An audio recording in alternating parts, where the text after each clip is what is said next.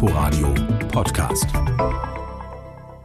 Hunger ist tödlich. Die Vereinten Nationen definieren Hunger so. Die tägliche Energiezufuhr liegt über einen längeren Zeitraum deutlich unter dem, was ein Mensch braucht.